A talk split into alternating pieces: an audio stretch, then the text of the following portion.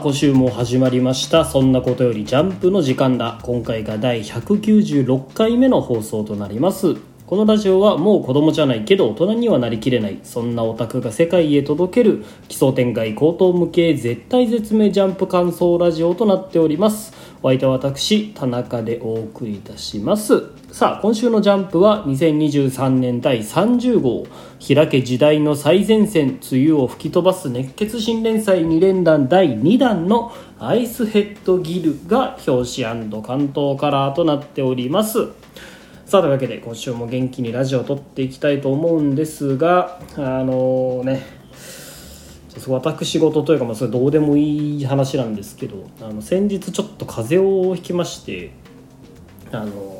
まあ、風邪をひいただけなら、まあ、コロナとか、ね、インフルじゃなくて、まあ、その点においては良かったと言えるんですけど、まあ、風邪をひいただけにとどまらずですねあの中耳炎をこう併発してしまったんですよ。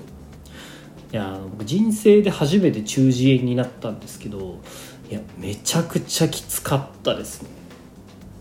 なんかねよく子供があのプールの後とか中耳炎とかなっちゃったりするみたいなのは聞いたことあるんですけどあの僕中耳炎ってただその耳が痛いとかなんかその炎症を起こすとか聞こえなくなるとかっていうだけだと思ってたんですけど確かにそのあの耳が聞こえなくなったりもしたんですけどその熱が出るっていうの僕知らなくてですね。なんか風邪ひいた熱がえらい下がらないなと思ってたらなんかどうやらその中耳炎から来る熱だったみたいで結局なんかあの中耳炎だけでもう熱最高で38度ちょいとかいったりしていやーめちゃめちゃきつかったですね。あの今もまだねあの感知してないんで、まあ、熱は下がったんですけどあの耳がねまだいまいちこう聞こえないっていうかなんか自分の声がすごくでかく聞こえるみたいなねあの感じなんであのもしかしたらラジオをねあのの方にもちょっと影響は出てるかもしれませんけどちょっとね何卒ご容赦いただければなと思います。というわけで、えー、今週のアンケートの発表に参りたいと思います。えー、私田中今週の1位は今週の新連載「アイスヘッドギル」そして2位暗号学園のいろは3位ウィッチウォッチとなっております。それでは1作品目参りましょう。氷の世界が舞台のハイファンタジーが連載開始。アイスヘッドギル第1話。ギルソウルとリッチ。いやというわけでねあの、まあ、今回の改編期2連続新連載第2弾ですよ。第1弾はね先週連載開始した、えー、川田先生のあいあの、ーと、とみかける。そしてあの2連弾の第2弾がですね今週始まったこの「アイスヘッドギル」というところでね。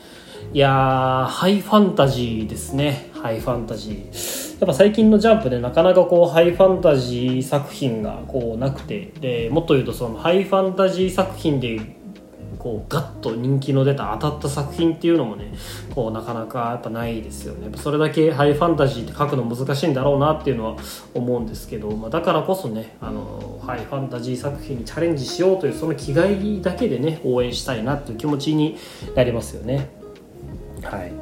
まあ、ただそのちょっとみんなもね思ったと思うんですけどなんか今週始まったこのアイスヘッドギルこうねそこはかとない鬼滅風味を感じますよね。あのもちろんそのあの全然ねあの鬼滅っぽいお話とかってわけではないんですけどなんかこう作品全体からねあの鬼滅っぽさっていうとちょっと、まあ、違うんですけどなんか風味を感じますよね。こう何が原因なんでしょうね。うんまあ絵柄はまあ確かにちょっとなんかところどころあの鬼滅っぽさというか、うん、後藤家先生っぽさというかね主人公の造形みたいなのは感じはちょっと鬼滅感もあるしあの敵のねあのリッチが首を切られるところとかあとアクションの一枚絵の感じとかもなんかこう鬼滅の雰囲気ね感じますよね、うん。まあ、それがだからどうこうっていうわけではないんですけど、まあ、ただ、ね、鬼滅の絵柄自体はちょっと人を選ぶようなところもあるし、うん。あまりこう寄せてるつもりはもちろんないんでしょうけどなんかそういうところじゃない、ねあのまあ、何かに似てるって言われていいことあんまないんでねあのそういうところじゃない良さをねこう見つけていきたいなと思いますよね。はい、いや今週ね始まった「アイスヘッドギル」まあタイトルから分かる通りちょっと氷の世界っぽいんですよね。うん、設定というか、まあ、世界観としてはその氷に覆われた世界でえー、なんかディスコミュニケーションっていうまあ漫画がジャンプスクエアでやっててそれもまあ雪が雪に覆われた世界なんですけどこうなんか、ね、そのディスコミュニケーションの作者の方もね雪を山を舞台にするとこう背景を描かなくていいから楽みたいな言ってたんですけどなんかそれ以外の理由ってね今回あるんですかね？なんかこう氷の世界っていうところが今後どう物語に絡んでくるのかっていうのはすごい気になりますよね。やっぱハイファンタジー作品で求めるものってこうその世界観を味わいたいってところじゃないですか。うん、だからこうねあのこのアイスヘッドギルもなんかすぐ、ね、次の町に行ったりいろんな町行ったりとかっていうよりはもっとこう、まあ、じっくりやるとねちょっと、まあ、語弊があるというかあんまいいところばっかりじゃないかもしれないですけどじっくりこの世界がどういう世界なのかっていうのをこう描いてほしいですよね。うん、それで言うとあの最近やったあの最近あったあのハイファンタジー作品でいうと「ギンカとリューナ」うん「ギンカとリューナ」もハイファンタジー作品でなんか序盤の方はね結構なんかドラゴンみたいなのがとか出てきたりなんかいろんなその世界ならではの動物とか、まあ、文化風俗っていうのが描かれてすごくねワクワクした記憶があるんですけどこのあのー、アイスヘッドギルに関してもねそういうところ見せてほしいなと思いますよね。うんなんか北欧チックな感じなんですかねあの雰囲気でいうと、まあ、バイキングとかなんかそういう北欧的な世界観なのか,、うん、かジャンプでいうと意外と珍しいところなのかなと思う気もしますし。楽しみですね。うん、まあそのその設定面でいうとやっぱりその主人公が斧使いっていうのがちょっと一番チャレンジを感じますよね。でしかも斧って言ってもそのでっかいそのいわゆる旋風みたいなやつじゃなくてどっちかっていうとその手斧じゃないですか確かに、ね、雑によくある主人公みたいに剣を持たせるっていうよりは独自色を感じるなと思うんですけどただやっぱり見た目のかっこよさってどうしても剣に比べると出しづらいのかなとも思うんですよねやっぱり。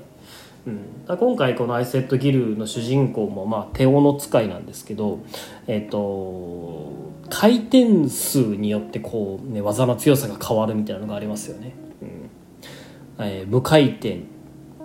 なんとか切りとか1回転とか3回転とかってまあ分かりやすくその技がどのぐらい強いかっていうのがねあの示されてまあいいアイデアなんじゃないかなとも思いますしやっぱ技名を出すかっこよさみたいなのあるじゃないですかそれこそ「鬼滅」でいうとね水の呼吸一の型みたいななんかそういうための部分とかも作りやすそうでいやこれはその斧を描く上では、まあ、なかなか必須級のねあの設定なんじゃないかなと思いますよね。うんあのただまあ剣に比べてこうどれだけね技の発展性っていうのを持たせられるかっていうのが鍵ですよね。剣だとまあその普通に縦振りと横振りと突きとあとまあワンピースみたいに飛ばす斬撃だったりとか、えー、消える斬撃だったりとかあと居合切りとかねなんかそういう、まあ、いろんなところで使われてる分いろんな技の引き出しってあるんですけどなんか果たして斧がどれだけこう叩き割る以外にどんな使い方をされるのかっていうのはすごく楽しみなところですよね。まあ、もちろんそのハイファンタジーだからね応援したいという気持ちはすごくあるんですけど今週1話通してなんかこう読みづらさがちょっとあったかなっていうのを感じてなんか全体的にこうなんか詰め込まれてるなというか、まあ、その分テンポがいいのはあるんですけどなんかこうセリフの流れが追いづらいというか何がどうなってるんだろうってちょっと困惑したところはだったんですよね。会話がこううまくつながってないというか主人公というかその登場人物たちの心情がうまく描けてないとかなんかちょっとそういう、まあ、ところが気になりつつあったかな、うん。まあ、まだ1話なんでねまだ全然わかんないんですけど。ただやっぱその分さっきも言ったようにあのこの第1話テンポの良さっていうのはかなり感じててあのその主人公がどういう生まれででどういう能力があって、えー、今後どこういう目的があってで物語上第1話の中でも山山場を作った上で最後村を出るってここまでをギュッとまとめたのはいや素直に1話としてなかなかいいんじゃないかなと思いますよね。やっぱこうねジャンプ読者としては主人公が1話で村を出るっていうところにはこうなかなかねこだわりがある人も多いでしょうし、うん、やっぱどんなに設定と絵が魅力的でもねそのなかなか物語が始まらないっていうところでつまずいたあのレッドフードっていう前例もありますしね。そう考えると今週のこの1話の構成っていうのはまあなかなかいいんじゃないかなって思いますよね。うん。まあね、いろいろその鬼滅っぽいとかねあのちょっと読みづらさがあるとか言いましたけど、まあ、やっぱハイハイファンタジー作品であることっていうところとあとまあ氷の世界っていう、まあ、さ近年のジャンプだとまああんまり、まあ、銀河と龍河とかありましたけどね。その人気が出た作品でいうとあんまりないような設定というところでちょっと真新しさもあって、うん、なかなかキャラデザもね魅力的だったりとかもするんでね。いや2話以降もね応援していきたいなと思いますね。頑張ってほしいと思います。はい。というわけで、えー、今週2作品目参りたいと思います。掲載順が安定してきた。これは安心してもいい感じですか？暗号学園のいろは第29号。敵を知り己を暗号化すれば百戦して危うからずというわけで、えー、ここ最近ずっと入れてる暗号学園のいろはなんですけど、ね、今週描かれたのが VSE 組編の第3戦目、まあ、中堅戦と副将戦をまとめてやるっていう話だったんですけどあの先週ラジオでお話ししたのはあのきっとねああごめんなさい、えっと、まず何の戦いをしてたから話しましょうか。えっと、今回問題の出題者側としては、まあ、そのユカ子どっちが本物のユカ子を当てるかっていう勝負になるで、えー、回答側であるイロハたちはカメラオブスキュラっていう、まあ、暗室みたいなところに入ってでそこにあの小さく開けた穴から見える景色映し出されて見える景色に映ったユカ子があの左と右どっちが本物かっていうのを当てるっていう、まあ、そういう戦いだったんですけどあの先週のラジオでちょっと話したのはこれどっちも本物っていうオチだろうみたいな話をしたんですよね。うんなんか先週の花あの暗号学園のいろはの中で選択肢はまあ3つあって1つは左がゆか子のパターンそして右がゆか子のパターンそしてどっちもゆか子ではないパターンってめちゃめちゃ言われてたんであこれはもうねあの第4の選択肢どっちもゆか子っていうパターンでしょうきっと間に鏡を置いてるんでしょうみたいなこう話をしてたんですけどいやものの見事に予想通りの結果でしたね。うん。まあこれはうん結構分かった人当たった人も多いんじゃないですか、うん、でそこ当たったこと自体はねあのそんなにあの意外じゃないんですよ。だから結構ツイッターの他の人のね反応を見る感じも結構みんな同じようなんですよ。どっちもゆか子だろうっていう予想はしてたんでそれはまああの当然当たってる人多いんだろうなっていうのは納得できるんですけどただ正直この中堅副将戦なんやかんやこう理由をつけてあの A 組負けると思ってたんですよね。だってここで勝っちゃうともう VSE 組編が終わってしまうじゃないですか。初戦夕方太陽が勝ってで2戦目キョラが勝って。で3戦目あのユカ子が出てきてあごめんなさい2戦目勝ったのは、えっと、シュータンですね。シュータンが勝って。で中堅副将戦でユカ子と、えー、キョラリンで勝つっていう。もうストレートに勝っちゃうんで E 組の見せ場らしい見せ場がちょっとなかなかないっていうところが、うん、気になるところだったんですよね。と思ってたらやっぱさすがねそこは西尾一新そういう意味では読者の予想を裏切ってきてまさかこの、ね、副将中堅戦もあの勝利して結局 E 組に対してはストレート勝ちと。いやこれは予想できなかったですね。ただ漫画的な面白さを言えばここで負けておいてまあ2対2になって最後対象のいろはが、まあ、勝って締めるっていうのが、まあ、セオリーだと思うんですけどそういうのを差し置いてでもこう全体として話を進める方向に持っていくと確かにそうするとまあテンポも良くなるし新しいキャラクターを登場させることもできるしあとまあ東秀祭一派の凄さも際立つし確かにいいことずくめではあるんですよね。うん、いやさすが二周新先生だなと思うところではあるんですけどただ言ってしまえばそのねあの、まあ、暗号自体はまあ分か分かったというかその当たったんでそのつまんないかって言われるといや決してそんなことはなくて今週その岩崎先生の絵がめちゃくちゃ良かったくないですか？特にあのみんなで逆立ちするシーンがあるじゃないですか。3人で逆立ちするシーン。いやここがねめちゃくちゃかっこいいシーンだなと思って。なんだこの構図は。めちゃくちゃ難しい構図してるしその3人の逆立ちプラスまあこけちゃってるシュータンを入れ全員を画角に収めて。いやー今週の岩崎先生これすごいですよね、うん、でしかも今週最後の方に新キャラ大量投入までしてるんですよ。岩崎先生の労力としてめちゃめちゃすごいことしてますよね、うん、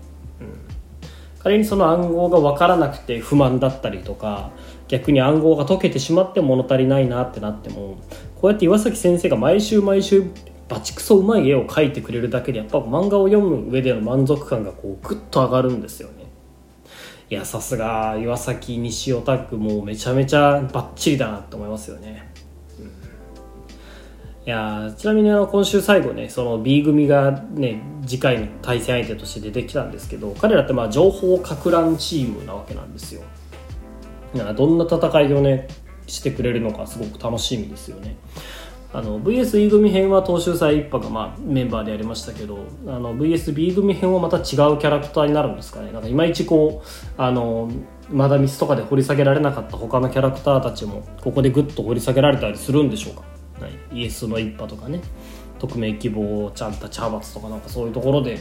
あのまたキャラクター掘り下げていくんですかね。うん。ちなみにあの今週最後の暗号出たんですけどこれあれですよね。1文字飛ばしに読むと意味が通るようになってるってやつです。これも結構あのツイッターではねあの当たってるというかまあ解読してる人多かったんで、まあ、これも多分正しいでしょうね。はい。いやそれにしてもねいや南郷学園のいろは掲載順が安定してきましたよねうん今週ワンピースと呪術救済でしたけど、まあそれでもね、掲載順真ん中より上ですから、真ん中ぐらいかな？ですから、まあ少なくともまあ、あの、早期打ち切りっていうのはまあ回避できたっていうところなんですかね。それだとすごくまあ嬉しいですね。うんある程度は一安心できそうということでね、来週からはまあ無理に毎週アンケート入れなくてもいいかなと、そう思います。はい。さあ、というわけで、2作品目、こんなところでよろしいでしょうか。それでは、えー、3作品目今週最後の作品に参りたいと思いますこんなに急に災いの日が？ニコたちの明日はどっちだ？ウィッチウォッチ114話災いの日1あというわけで久しぶりのウィッチウォッチなんですけどいや正直ね先週まであのそのニコが告白するって言ってこうクロワさんにのにねなんか相談してあのおまじないを教えてもらった結果一人であの森人が待ってるなんか運命の木の下みたいなとこに行くっていう話だったじゃないですか。でなんか2個が1人にされるってなんかすごくそういう話に自然に持っていかれるってなんかめちゃめちゃ不安だなって思っていやまさかクロワさんがウォーロックじゃないだろあんななんかパンの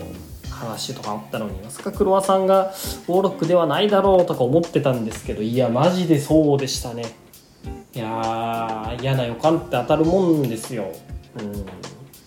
今週この黒輪さんのねあの自己陶酔だったりなんか狂気的なこうキャラクターというかね母親への歪んだ愛が現れてたりとかねなんかめちゃめちゃいいキャラしてるなと思いましたね。うん、やっぱでもその篠原先生巧みだなって思うのはあのかつてねあのウォーロックとはどういうやつだみたいな説明がされてたんですよ作中で。でオーロックっていうのはなんかただ単に悪い魔法を使う。魔法を使うことで悪いことをするやつがウォーロックなのではなくて魔法を悪いことに使っていくと魔法石が黒く染まると。でその石が黒くなった後初めて魔法を使った時にウォーロックと呼ばれるんだ。っていう説明がされてて。それをこう逆手に取るというか、まあ、その設定を踏まえてこのクロワさんは石はもうずっと前から黒くなってたけど確実に2個を仕留める瞬間まで魔法を使わなかったから、えー、ウォーロックってバレなかったっていうこの扱い方がねやっぱめちゃくちゃうまいですよね。伏線のあのこういう伏線の張り方ができる篠原先生はねやっぱ漫画がうまいなと思いますよね。うん。あとあのもう一個今週めちゃくちゃうまい伏線だったなって思ったのがもともと災いの日の予言って11月8日だって言われてたじゃないですか。でそれはなんで11月8日かっていうと、えー、満月が欠けていき全てが覆われる時。つまり、えー、皆既月食の日が11月8日だからその2個にとっての災いの日も11月8日だっていう話だったんですけど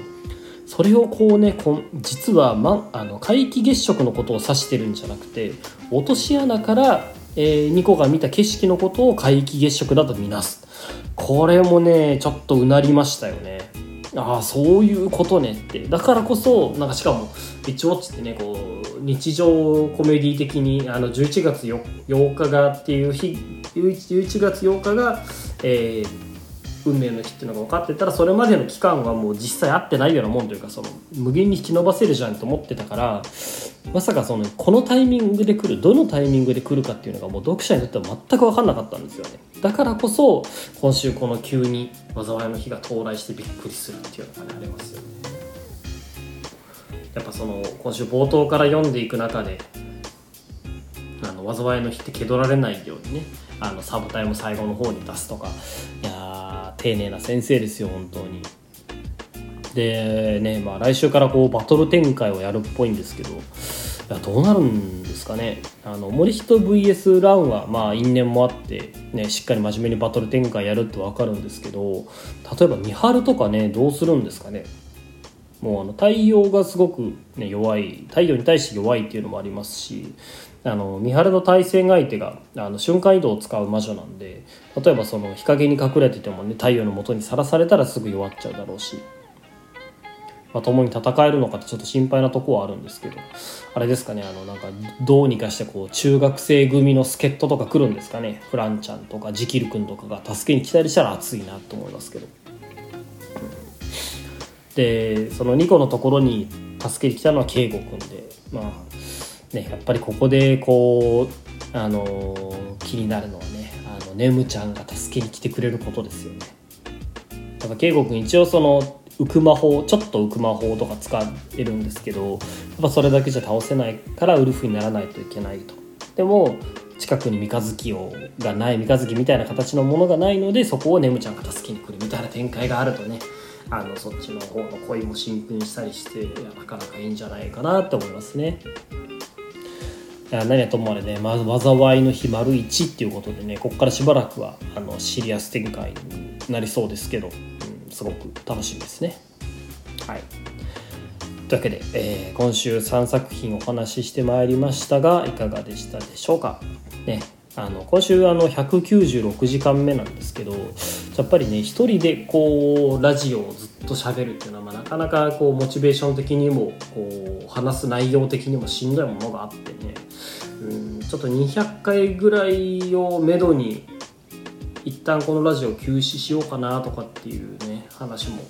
ちょっとオタクとしてたりとかして。うんまあちょっとどこまで続くか分かんないんですけどね。あのもうしばしお付き合いいただければなと思います。はい。というわけで今週の「そんなことよりジャンプ」の時間だはこんなところにしたいと思います。それでは来週の「ジャンプ」でお会いしましょう。さようなら。